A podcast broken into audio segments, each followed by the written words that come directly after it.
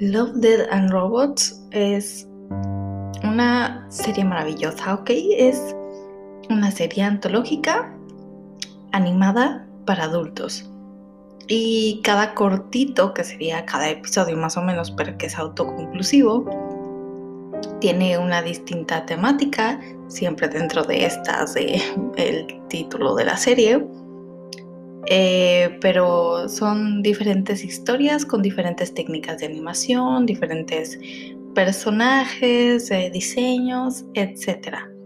Y recientemente sacó el volumen 2 que consta de 8 episodios solamente. Esto es decepcionante porque es menos de la mitad de los episodios que tenía el volumen 1, que fueron 18.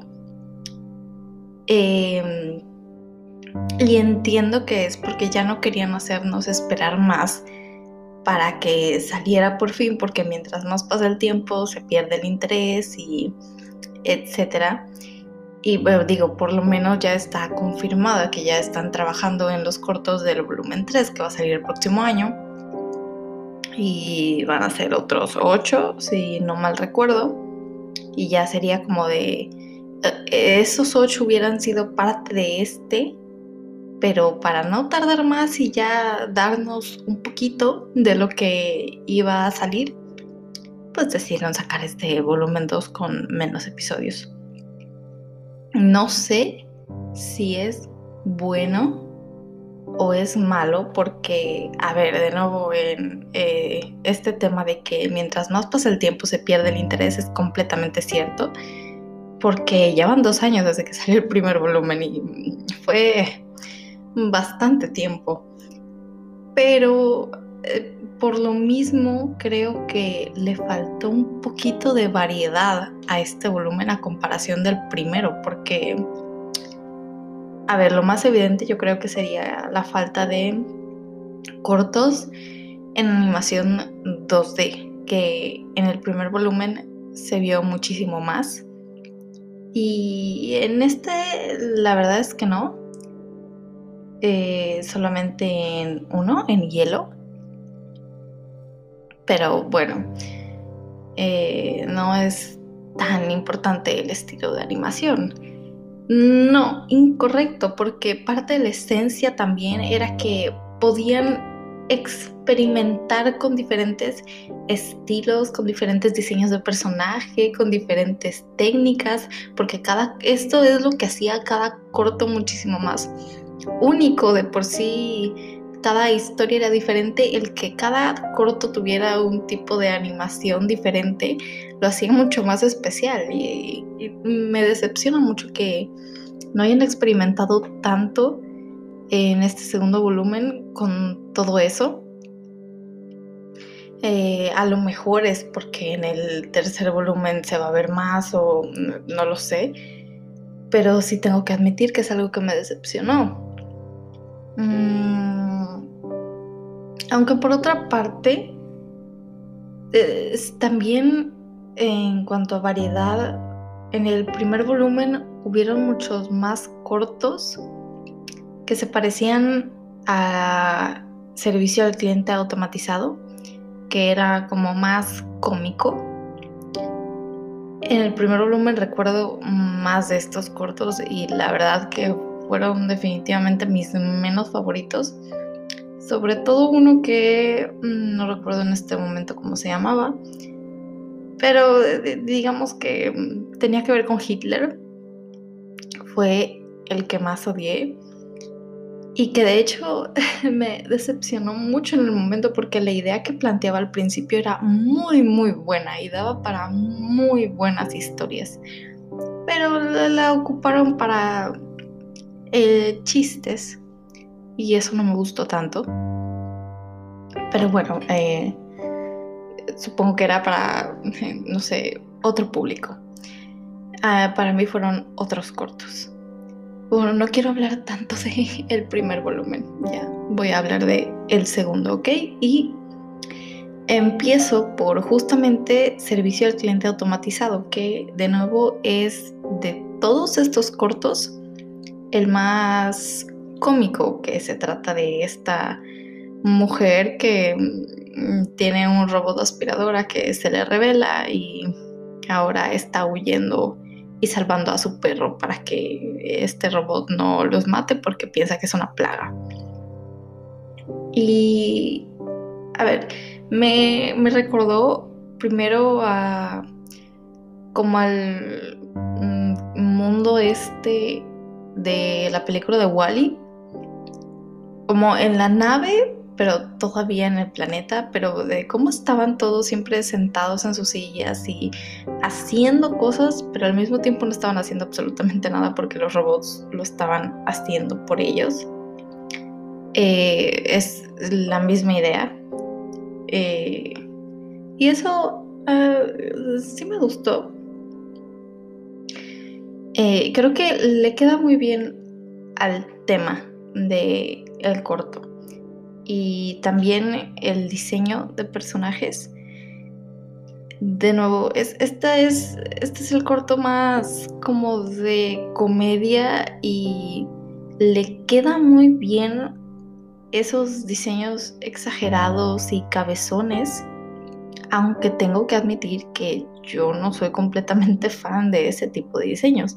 No, no quiere decir que esté mal o que estén feos, solamente porque a mí no me gusten. Le queda muy bien al tema. Y el corto me pareció muy divertido. Tuvo buenos chistes, sobre todo los que tenían que ver con el perro. Y supongo que hasta cierto punto es como el que no está tan alejado de la realidad como estamos ahorita. Sí, es el mismo tema cliché de qué pasa si tienes un robot aquí en tu casita y se te revela por alguna razón y entonces, ¿qué vas a hacer? ¿Eh? ¿Eh? Pero sí, me pareció mm, bastante bien, bastante divertido. Creo que es... A ver, Netflix juega mucho con el orden de los capítulos. Entonces, este fue el primero que me pareció a mí, pero no sé si el primero que le pareció a otra persona. Pero a mí al menos me pareció un buen inicio para este eh, volumen 2, porque sí me dejó con ganas de ver los siguientes episodios. Y bueno, fue bastante tranquilo a comparación de lo que iba a venir después, entonces eh, fue como un acierto que lo pusieran primero, en mi opinión. Lo que puedo decir que no me gustó es que había partes en las que me parecía que las texturas, sobre todo, se veían un poco raras. Como que había cosas en las que las texturas se veían maravillosas y mis respetos me fijaba muchísimo. Y había otras en las que no se veía tan bien y ese contraste de repente me pareció un poco raro. Y también había partes en las que el perro, a ver, está divino, está hermoso, pero sí había partes en las que se movía muy raro. Y sé que no tenía que ver con la forma en la que está animada el episodio y los demás personajes, porque no, no eran los mismos patrones que seguía. Entonces sí me parecía que se veía muy raro pero bueno, es eh, detalles. En general, el gordito me gustó bastante, me pareció bastante divertido. No fue de mis favoritos, pero mm, estuvo bastante bien. El siguiente, que me parece por lo menos a mí, es Hielo, que se trata de dos hermanos que eh, emprenden una carrera mortal junto con una banda de lugareños modificados genéticamente están estos dos hermanos que ya no están en la Tierra, al parecer están en una colonia súper industrializada y en la que al parecer todos los jóvenes tienen modificaciones genéticas que los hacen como superhumanos. Y está este hermano que tiene sus modificaciones normales y este otro hermano que no tiene ninguna modificación y entonces está acomplejado por eso y quiere salir con su hermano para demostrar que aunque no tenga modificaciones, él también es chido. Entonces esta historia es sobre estos dos hermanos. Visualmente tengo que decir que es es espléndido porque el cómo jugaron con las perspectivas me pareció maravilloso y creo que nadie me puede decir que la parte final en la que salieron las ballenas se veía tan espectacular, es como podría ponerle pausa en casi cualquier momento y, se vería un frame fabuloso que podría poner de fondo de pantalla porque esas ballenas son preciosas. Me gustó mucho los colores que utilizaron, el ambiente que crearon y eh, este estilo de dibujo que utilizaron también me recordó un poco a un episodio del primer volumen que es Sima Blue. Aunque Sima Blue de hecho tiene tenía como este estilo 2D, pero con un tema profundo como el de uno de los siguientes episodios de este volumen. Y fue, me pareció interesante. Eh, entonces, sí, visualmente fue precioso, me encantó. Pero sí es cierto que la historia me pareció que estuvo muy simple o no sé exactamente cómo decirlo porque creo que tenía potencial para otras cosas porque eh, de nuevo los protagonistas son estos dos hermanos pero a pesar de lo que intentan hacernos ver los dos hermanos no son lo que más resalta de todo el ambiente en el que están hacen que te interese más eh, lo que son estas modificaciones, eh, las colonias en las que viven ahora las personas, porque ya no están en la tierra, el que todo se vea tan industrializado de nuevo eh, y frío. Eh, es como te, te, dan ganas de saber más de cómo es que llegaron a ese punto de la sociedad, ver qué es lo que pasó para que vivieran así las personas y terminaran siendo modificadas todas completamente para sobrevivir.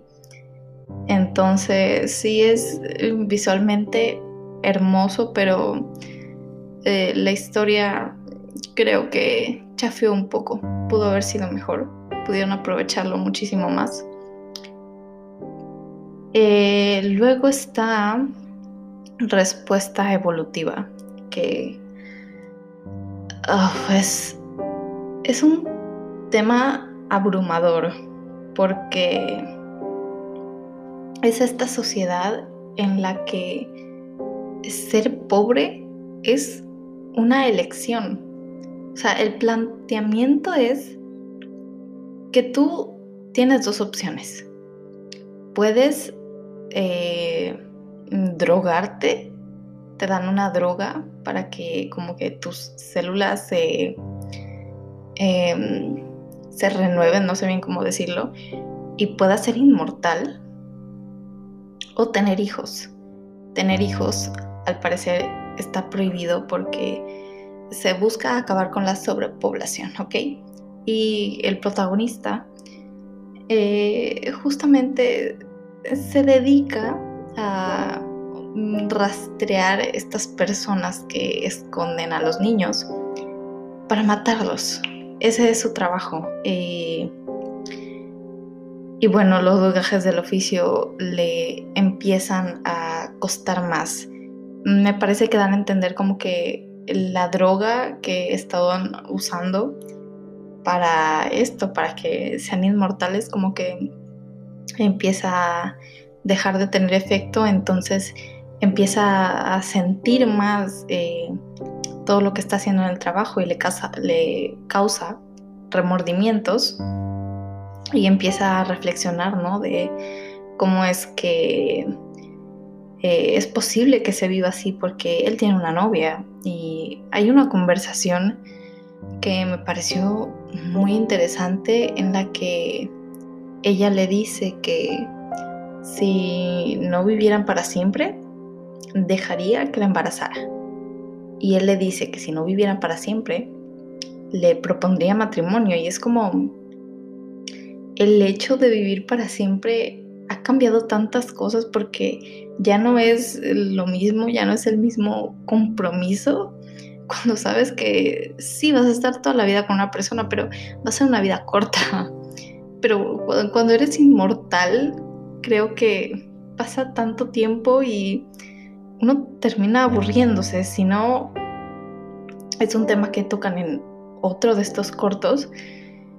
Voy a tratar de no tocarlo ahorita, pero el caso es que me pareció muy interesante porque empieza crear esta curiosidad por las personas que aún quieren tener hijos y se preguntan por qué es que aún quieren tener hijos, cómo pueden dejar de lado vivir así arriba en la sociedad y para siempre y tienen todo el tiempo del mundo sin presiones y a ver, para mí es un tema un poco controversial porque personalmente si yo tuviera la oportunidad de ser inmortal, creo que hay muchas cosas que podría hacer y que no me cansaría de esas cosas y me tomarían muchísimo tiempo.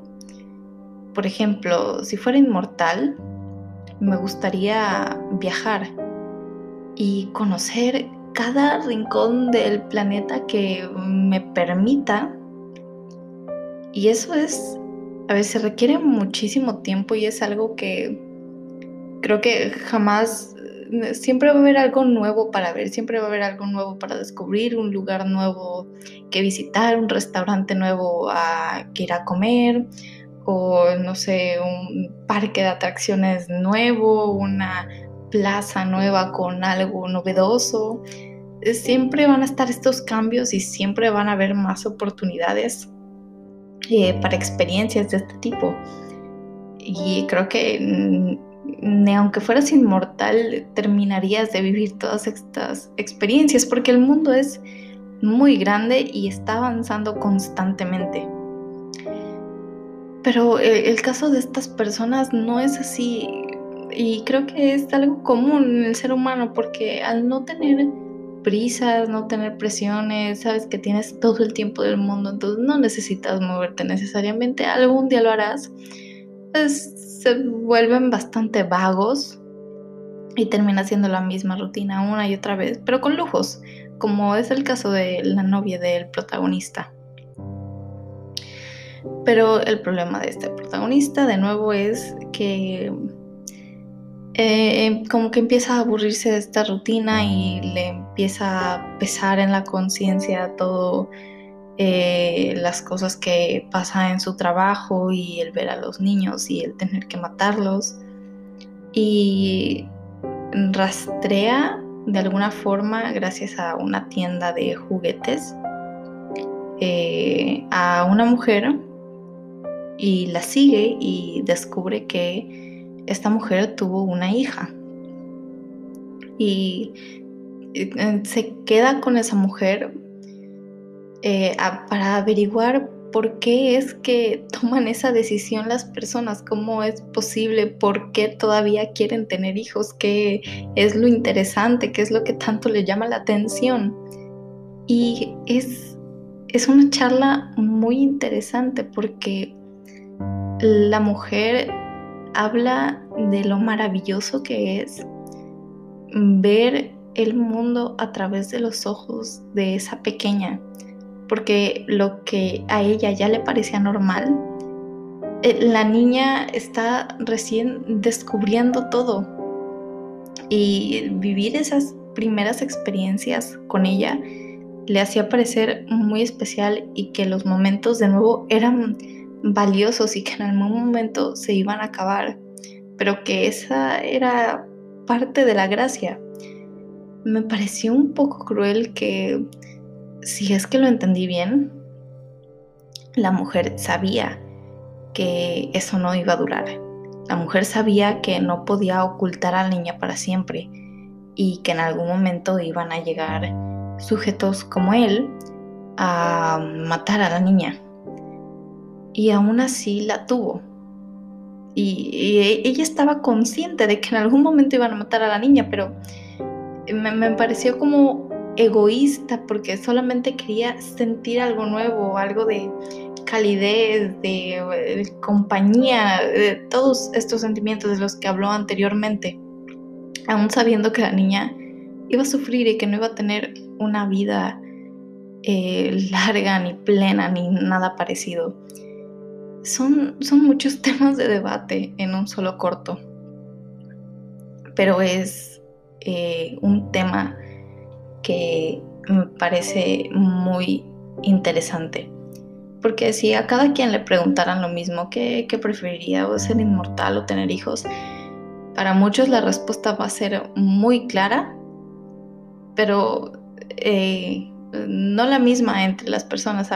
Algunos van a decir claramente, prefiero ser inmortal, y otros van a estar igual de seguros sobre que quieren tener hijos y que quieren tener una familia. Es de los temas que más me gustó de los cortos. El corto en general no estoy segura de qué tan bien funciona.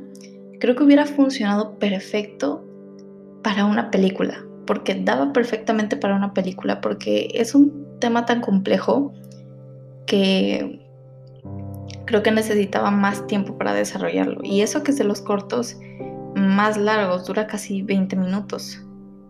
Pero de todas formas creo que le faltó tiempo para desarrollarse, sobre todo al protagonista, porque hay muchas cosas que deja a la interpretación, pero que son como detalles importantes.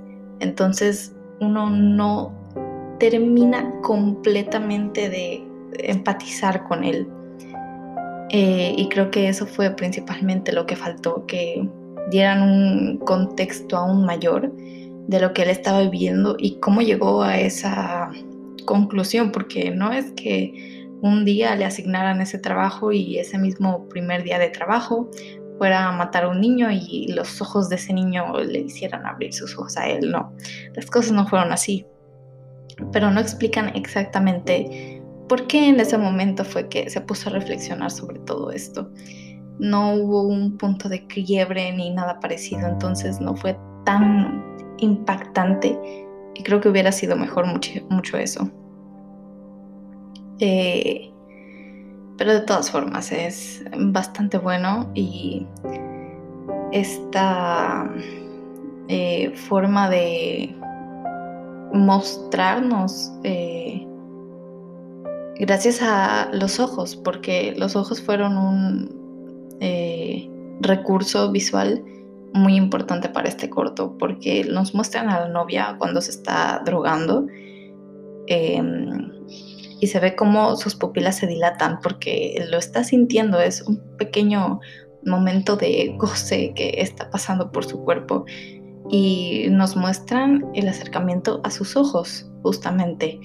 Y al final del episodio, cuando está este señor eh, reflexionando y dándose cuenta de lo que está haciendo y que quiere sentir algo realmente y está en sus últimas, y voltea a ver al cielo sintiendo la lluvia caer en su rostro y saber que eh, va a tener un fin, y sus pupilas también se dilatan.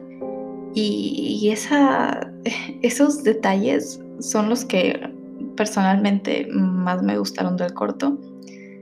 De nuevo, no sé si situarlo entre mis favoritos, pero sí fue muy bueno y da para mucha reflexión. Un albino en el desierto. A ver, este fue con el que más problemas tengo porque me gusta mucho la idea del mundo en el que se pusieron porque eh, el problema del corto anterior era la sobrepoblación, que es algo que podría llegar a pasar.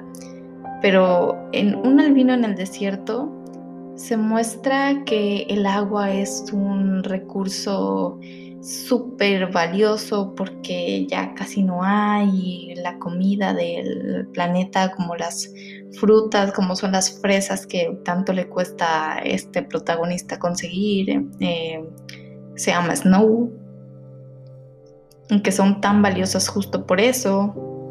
El mundo en el que se sitúa este corto es el que me parece más interesante porque es un mundo ya devastado en el que los recursos naturales son, pero no, se puede conseguir algo más de lo escaso que está y es de las cosas que, más bien de los escenarios que está a punto de pasar en este planeta en el que vivimos justo ahora que la gente no se da cuenta o todavía no concientiza lo suficiente, aunque estemos viviendo aquí, lo estamos destruyendo.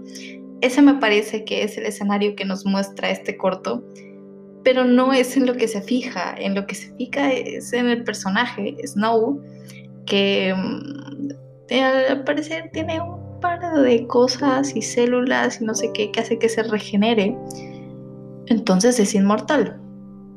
Pero es el único inmortal en este mundo, entonces es muy valioso para muchas personas que quieren conseguir el secreto de la inmortalidad. Entonces es muy buscado y conoce a una chica con la que va a su escondite. Aquí lo más interesante de lo que me mostraron para mí fue el tema de que Snow tenía una esposa y su esposa se suicidó hace mucho tiempo porque Snow era inmortal y no envejecía y su esposa sí envejeció. Y es... Hay una película que a mí me gusta muchísimo que se llama El secreto de Adeline que toca un tema similar. Es esta mujer que de repente deja de envejecer. Entonces es un conflicto cada vez que quiere enamorarse porque sabe que si consigue estar con una persona, esa persona va a envejecer, va a seguir su vida y ella va a seguir joven y no, no va a poder acompañarlo en esas etapas de su vida y no va a ser normal y se cierra completamente la posibilidad de estar con alguien por eso. Entonces me parece muy interesante este tema del el suicidio de la esposa de Snow y cómo es que él lo afrontó. Y aún así fue algo en lo que no profundizaron muchísimo más. Se centraron en que estaba con esta chica y al final el corto nos muestra que, a ver, al parecer estaba eh, como sintética, era medio cyborg, pero que dentro de toda esa piel sintética y cables y etcétera, sí habían órganos, sí habían piel y un cerebro, parte de un cerebro, algo así dijo.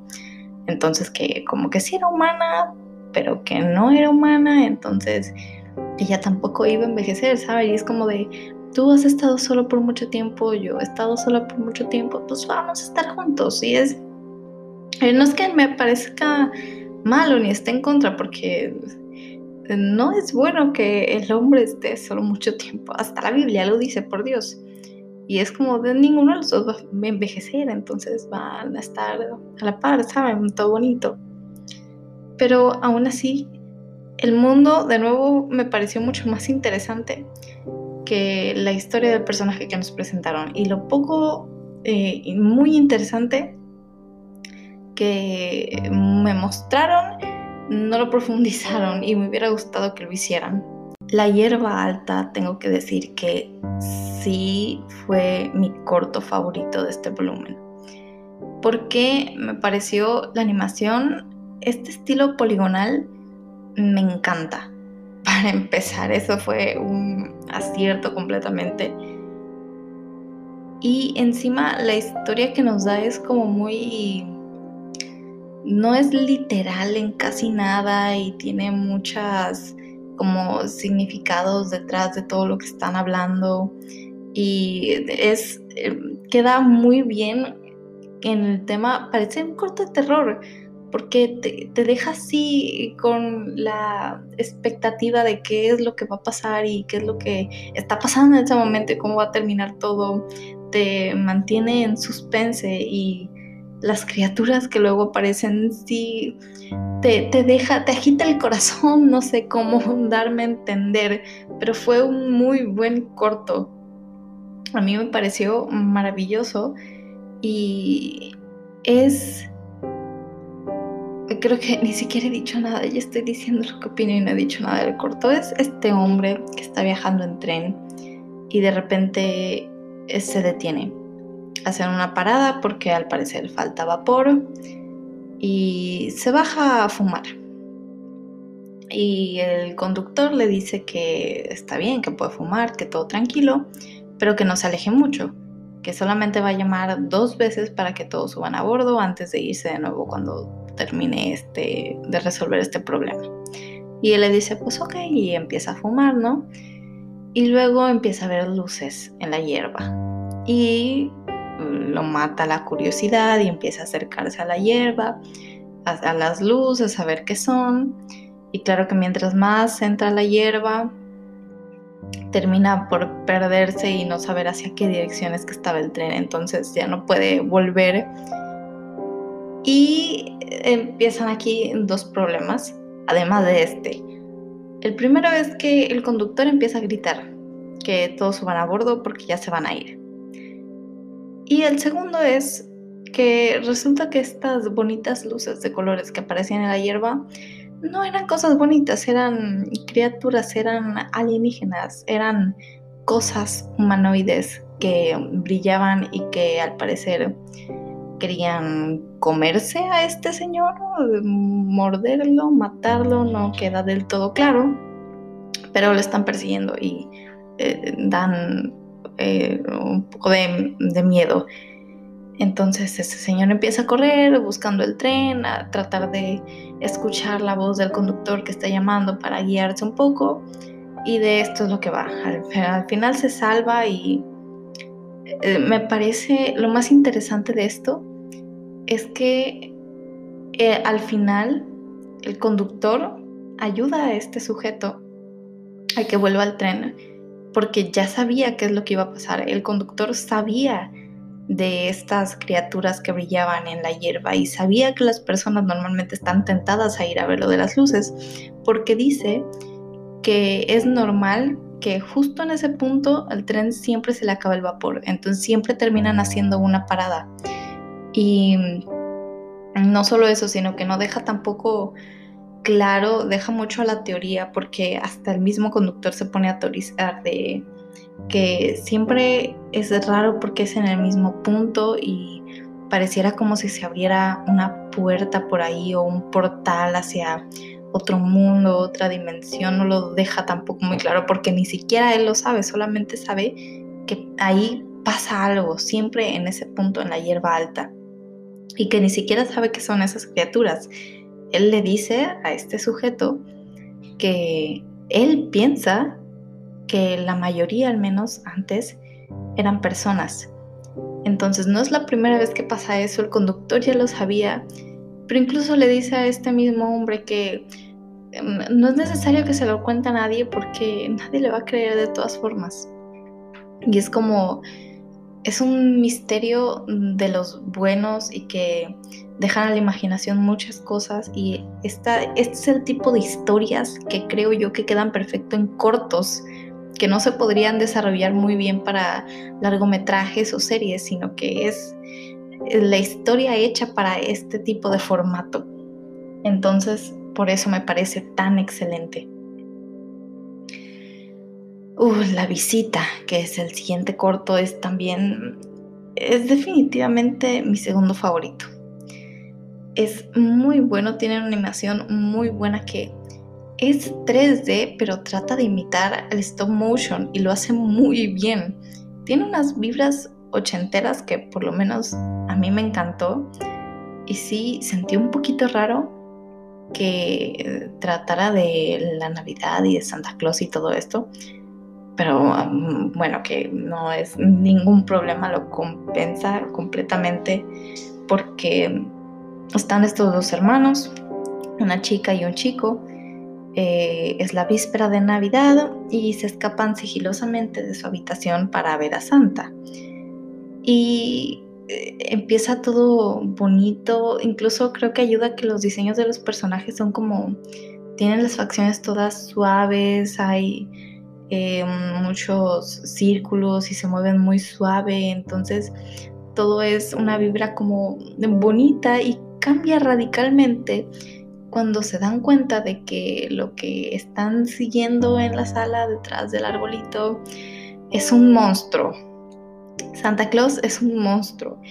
Y sabemos que Santa Claus porque hace todo lo que hace Santa Claus, es decir, se tomó, si se puede decir a eso, tomar, beber la leche, se comió las galletas y estaba ahí husmeando, bajó y se fue por la chimenea, entonces esto me pareció bastante gracioso. Y cuando los niños se dan cuenta de que es un monstruo, pues obviamente se asusta porque encima esta cosa es horrible y tiene tantas referencias y eso me encanta.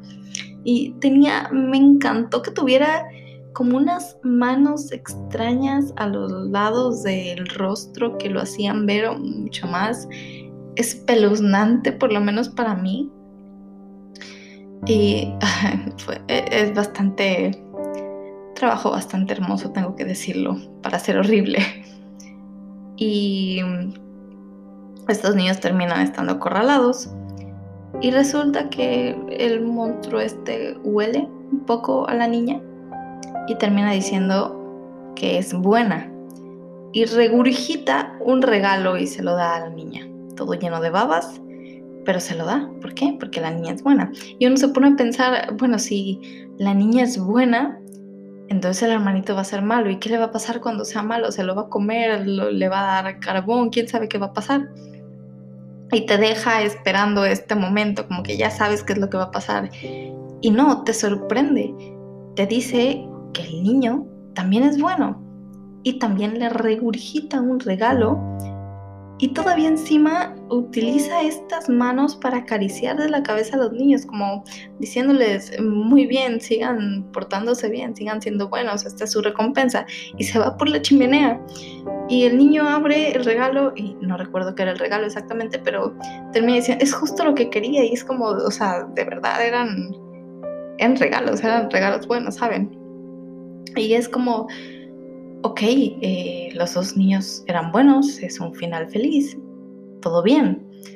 Pero ese no es el final, es la escena final, final, lo que le da el toque y lo que hace a este corto perfecto, que es a los dos niños ya en la cama, eh, pensando en todo lo que acaba de pasar, preguntándose qué hubiera pasado si no eran buenos. Y es como, en algún momento todos los que estaban viendo el corto también lo pensaron. ¿Qué, ¿Qué, hubiera pasado si uno de los dos niños no hubiera sido bueno? Pero no solo eso, sino que el corto también te, te da esa pregunta, te hace, ellos también se lo estaban preguntando, ¿qué hubiera pasado? Esa posibilidad, te la dejan ahí, pero no la resuelven. Y es lo que lo hace perfecto, es como esta también es de las historias perfectas, historias que están hechas para este formato, que están hechas para cortitos. Que de hecho este fue el más corto, este duró 7 minutos, si no me equivoco. Y aún así e, entró perfecto, es que es, es, perfecto, es maravilloso. Ah, no puedo decir más, lo siento, me, me emociona pensar en este.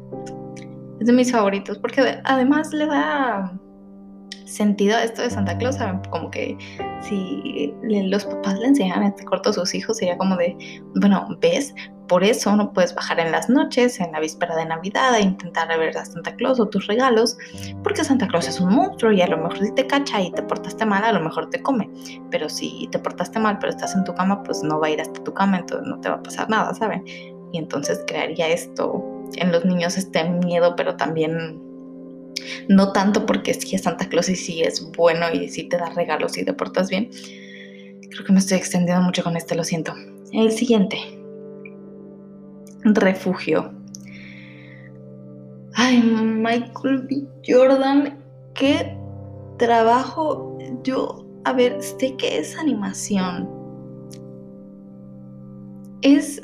No quiero entrar mucho en este debate, porque es un debate que lleva bastante tiempo sobre si el realismo es, se puede considerar realmente arte o solamente es como una habilidad, ¿sabe? Porque pues, se necesita muchísima práctica y talento y habilidades eh, muy específicas para hacer realismo, tanto en eh, pintura, dibujo, ilustración como en animación. Pero arte completamente es como de fácilmente en lugar de hacerlo todo animado y tomarte el trabajo de que tuviera tanto detalle, pudiste haber utilizado una persona real, un set real y entonces, ¿cuál es la diferencia? ¿Cuál es el chiste de que hubiera sido animado? Y efectivamente, mi postura ante esto es bastante complicada porque sí hay em, momentos en los que siento que le sienta bien. Por ejemplo, en el corto de respuesta evolutiva, eh, no era realismo completamente lo que utilizaron, sino un semi-realismo. Y ese semi-realismo estaba como en el punto perfecto, porque los personajes eh, no, no podías confundirlos con una persona real, pero se veían bastante bien. Y me gustó bastante.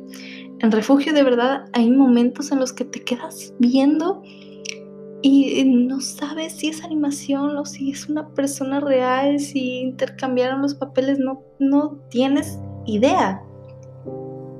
Y wow, el trabajo de la persona que hizo esto, cuántas horas debió de pasarse haciendo eso para que todo quedara perfecto.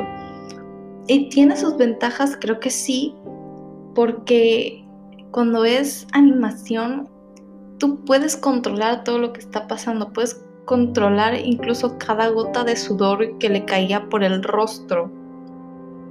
Y cuando utilizas a una persona real para grabar ese tipo de escenas, es cierto que no puedes controlarlo igual de bien. Pero igual, no sé, eso no termina de convencerme, porque el chiste, la animación es solamente un recurso más para contar una historia. Y es un recurso que te da muchísima más libertad como para que te asemejes a cosas que sí puedes ver en la vida real. no sé si me doy a entender. a ver, fuera de esto, eh, la historia también pareció bastante interesante. La sinopsis dice, después de un aterrizaje de emergencia, un piloto intenta llegar a un refugio, pero la verdadera amenaza no está fuera. Pasa un problema con este sujeto y entonces entra a un lugar un poco pequeño en el que encuentra un robot. No recuerdo bien qué tipo de robot es este, pero un robot ahí asistente que se supone que debería de ser bueno con los humanos, pero que está descompuesto, entonces empieza a atacarlo. Y él se queda atrapado, entonces está atrapado con el robot que quiere asesinarlo. Y se da cuenta de que si no se mueve y si no hace mucho ruido, este no se da cuenta de que él está ahí. Entonces está ahí eh, preguntándose qué hacer para que no lo note y para poder escapar. Porque encima, aunque hubiera querido hacerlo así mm, rápido, eh, no hubiera podido porque mientras hacía este descubrimiento, se rompió su casco, su casco cayó de un lugar y rebotó varias veces y entonces ese movimiento y ese ruido hizo que el robot destrozara completamente su casco. Entonces tenía que estar ahí, tenía que estar esperando, tenía que eh, vencer, por decirlo así, al robot para poder escapar y tener esta oportunidad. ¿Qué sucede? Intercalan muy bien estas escenas en las que explican qué es lo que está pasando y todo esto de eh, la batalla intergaláctica y como eh, el contexto en el que está pasando toda esta historia y de dónde viene este señor de aquí que protagonista. Y las escenas en las que está él intentando buscar una forma de poder vencer a este robot. Tengo que decir, las dos cosas que más me gustaron de este fue, primero, que justo entre estas em, como dos historias paralelas que nos muestran, pasa la escena en la que está este sujeto en su nave espacial completamente tranquilo, pero que tiene una linterna. Y luego está aquí en el refugio luchando por su vida. Y recuerda esa misma linterna que se mostró momentos atrás. Y la saca y es la que utiliza para derrotar al robot. Y eso, no sé, por alguna razón me gustó muchísimo. Pero además de eso, hay algo que pasa antes y es que había un momento en el que mm, de verdad ya me está preguntando, ¿qué? El, el, robot está ahí nada más dando vueltas, está viendo qué hacer, está viendo qué onda. Entonces, si en algún momento pasa, eh, camina por donde está él y pasa por encima de él, esa cosa se ve pesada. Definitivamente algo va a pasar o a lo mejor el robot va a sentir como que, ok, yo estoy caminando normal y de repente pise algo que no está plano, no es el piso, ¿qué rayos es esto? Y empieza a investigar, ¿no? Y lo va a descubrir. Y yo estaba pensando, ¿en qué momento va a pasar eso? Porque está nada más dando vueltas, ¿qué pasa si le pasa a él encima? O de repente estaba como apoyado en una mesa y apareció una escena en la que el robot estaba encima de la mesa y sospecha de ahí, de dónde está él, y como que se asoma y dije, bueno, ¿qué pasa si en este momento para liberar sospechas el robot salta encima de él y entonces ahí vale todo? Me estaba preguntando esto cuando justo después pasa eso, el robot pasa por al lado de él y le pisa la mano y le quiebra, creo que fueron dos o tres dedos y él está ahí aguantando el grito y el no moverse y de esperar a que se quite él solito de encima de él pero está sufriendo y se siente esa desesperación, esa agonía, ese dolor. Y eso es algo que es de mis cosas favoritas definitivamente de este corto. Em, bueno, el ingenio sobre todo, que es como parte de esta, mm, no sé poder decirle enseñanza del corto, pero sobre este tema de humanidad versus robots, y es que al final termina venciéndolo con simple astucia, creatividad, con la capacidad de poder adaptarse a las cosas que tiene alrededor para resolver la situación en la que está, que fue justamente con la lámpara y es que hace como si fuera un gato para que con la lucecita que se mueve se destroce a él mismo y entonces él nada más lo remata y puede salir. Mm, a mí me gustó bastante, he escuchado eh, reseñas que este fue de los menos favoritos, pero a mí por lo menos sí me gustó bastante. El único detalle con el que tengo problemas es con lo de el realismo, el hiperrealismo. Se ve fabuloso, se ve de verdad divino y hay momentos en los que digo, sí, qué bueno que tomaron esta decisión porque el, todo se ve, ¿cómo decirlo? todo se ve unido, todo se ve que de verdad está interactuando cuando con efectos especiales eh, eso se ve normalmente muy chava, sobre todo con los robots. Y esa es parte de las ventajas que le veo a usar animación. Eh, pero sí, no sé exactamente, pero me gustó, fue bastante bueno para mí. Y así llegamos al último, que es el que digo que fue como más profundo, más temas existencialistas, como lo fue el corto del primer volumen de Sima Blue. Solo que Sima Blue tenía más que ver con arte y El gigante ahogado, que es el nombre de este último, tenía más que ver con lo podrida que está la sociedad. Porque eh, esas escenas en las que están una ballena parada en la playa y entonces todo el mundo se acerca y es como, ajá, gigante y nadie sabe qué hacer. Es lo mismo, pero con una persona, con un hombre, con un gigante. El gigante está ahí, tirado, desnudo por alguna razón, en la playa. Eh, sí, yo lo sentí como un crossover de Shingeki no Kyojin. Pero ese no es el punto. Está el gigante en la playa y lo que más me gustó de este, tengo que decirlo, es la forma en la que lo narraron, porque eh, justo esto fue narrado por el personaje que aparece primero, que es como un reportero.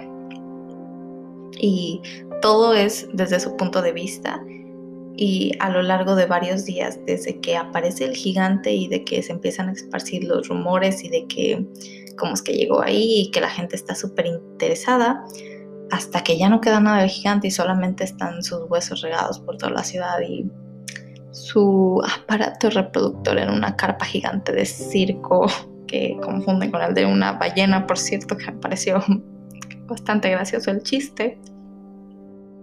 Pero sí, la, el formato que utilizaron, narrativo, para este corto, me gustó bastante.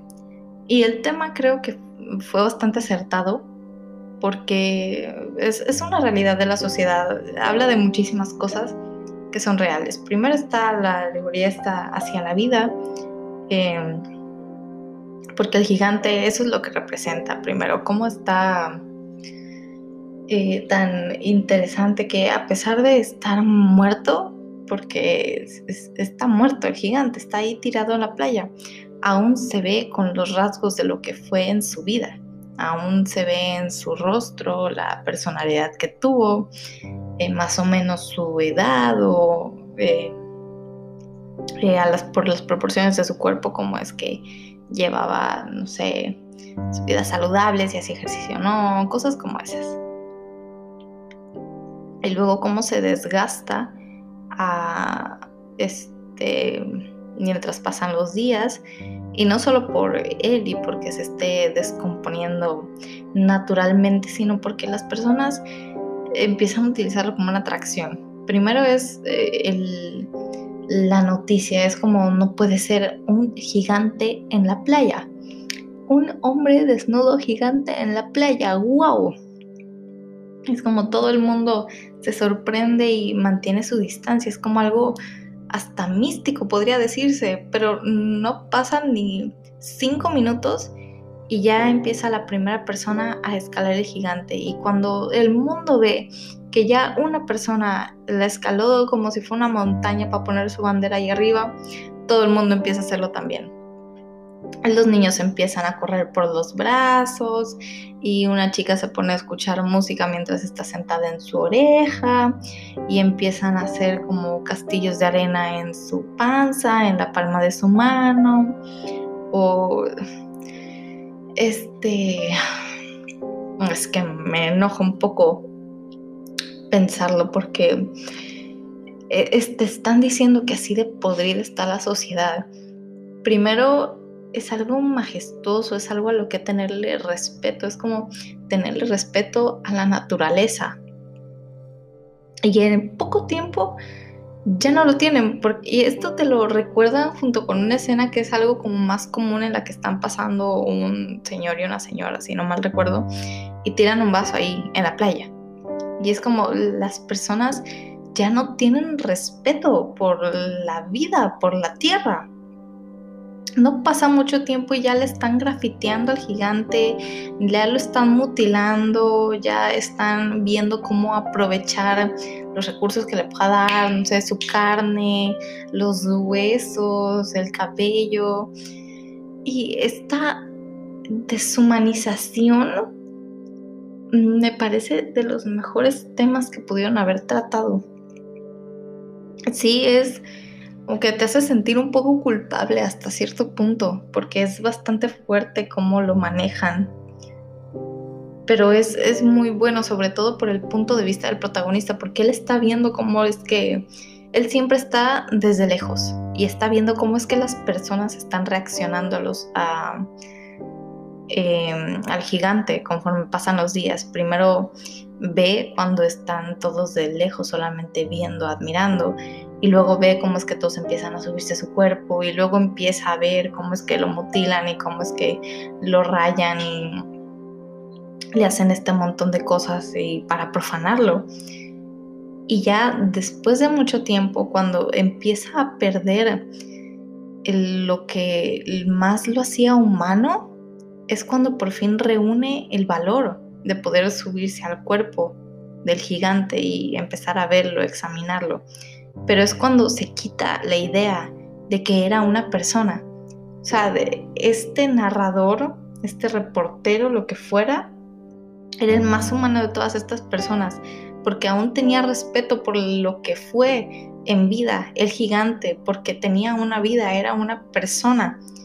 No podía profanar su cuerpo, es como si quisieras profanar un cadáver cualquiera que te encontraras en la calle. Solamente que era gigante, pero es lo mismo y las personas no lo veían así, terminó siendo una atracción. Y cuando pasó el tiempo y empezó a pudrirse y eh, este, perdió estos rasgos que era lo que lo hacía interesante, dejó de importarles, dejó de importarles el hecho de que hubiera un gigante en la playa, cuando, eh, o sea, la misma, el mismo corto te hacía reflexionar sobre que había muchísimas posibilidades detrás que nadie se estaba preguntando realmente. ¿Acaso eh, fue un experimento fallido de una persona que eh, se hizo gigante y entonces por alguna razón terminó ahí, o es de una sociedad de gigantes y él por alguna razón eh, terminó aquí en la Tierra. A lo mejor eran alienígenas y los alienígenas son humanos pero gigantes y él llegó aquí a la Tierra y cayó en el mar y se ahogó y llegó por alguna razón allá a la orilla. O a lo mejor más allá del mar había una sociedad de gigantes y entonces estaban a punto de atacar a todo el resto y nadie se preguntaba realmente esto aunque fuera el, tema sensación en el momento. Y terminó perdiendo el interés porque las personas así son, así es la sociedad, pierden el interés. Mientras más pasa el tiempo, menos retención tenemos y esa es una realidad muy triste. Y es la realidad que nos muestra este corto. No sé, fue fue bastante pesado y fue también, me parece, un acierto que fuera el último corto del volumen. Y además porque nos dan este último vistazo de que ya están repartidos por todos lados los huesos del gigante en, la ciudad y es como solamente son recuerdos de lo que fue. Y parte de cómo trata también de que el gigante es la vida de cualquier otra persona. Y como lo único que queda después de nosotros y de que perdemos eh, lo que podía hacernos eh, eh, que nos consideráramos personas, lo único que, queda de nosotros es lo que está regado en diferentes partes por diferentes personas, como los recuerdos que formamos con los que siguen vivos, un par de objetos materiales quizás que eran personales o cosas parecidas. Y retrataban lo mismo con el gigante pero con otras cosas. Había huesos decorando en la ciudad, el cráneo debajo de una pequeña carpa al lado de la casa de alguien. De nuevo está eh, el pene en la carpa de circo, que ahora es una atracción por ser gigante y que me parece gracioso que confundan con el de una ballena. Pero sí, muchas cosas que decir de este. Quizás debía hacer un podcast eh, exclusivo para este para otros. mi conclusión es, creo que fueron bastante buenos. Tengo conflictos con que hay algunos que, no digo que sea malo que las personas quieran más de algunos y que digan, por favor, dénmelo en una serie, por favor, dénmelo en una película, pero creo que no son las historias las que deben adaptarse a este tipo de formatos, sino en base al formato que quieres usar, eh, ves qué historia es la que les queda. Y hay historias a las que no les quedó muy bien este formato. Pero eran fabulosas a mí me encanta esta serie y definitivamente volveré a hablar de esta cuando salga el tercer volumen y voy a seguir viendo varios de estos cortos para después. Gracias por escuchar, véanla por favor, hasta luego.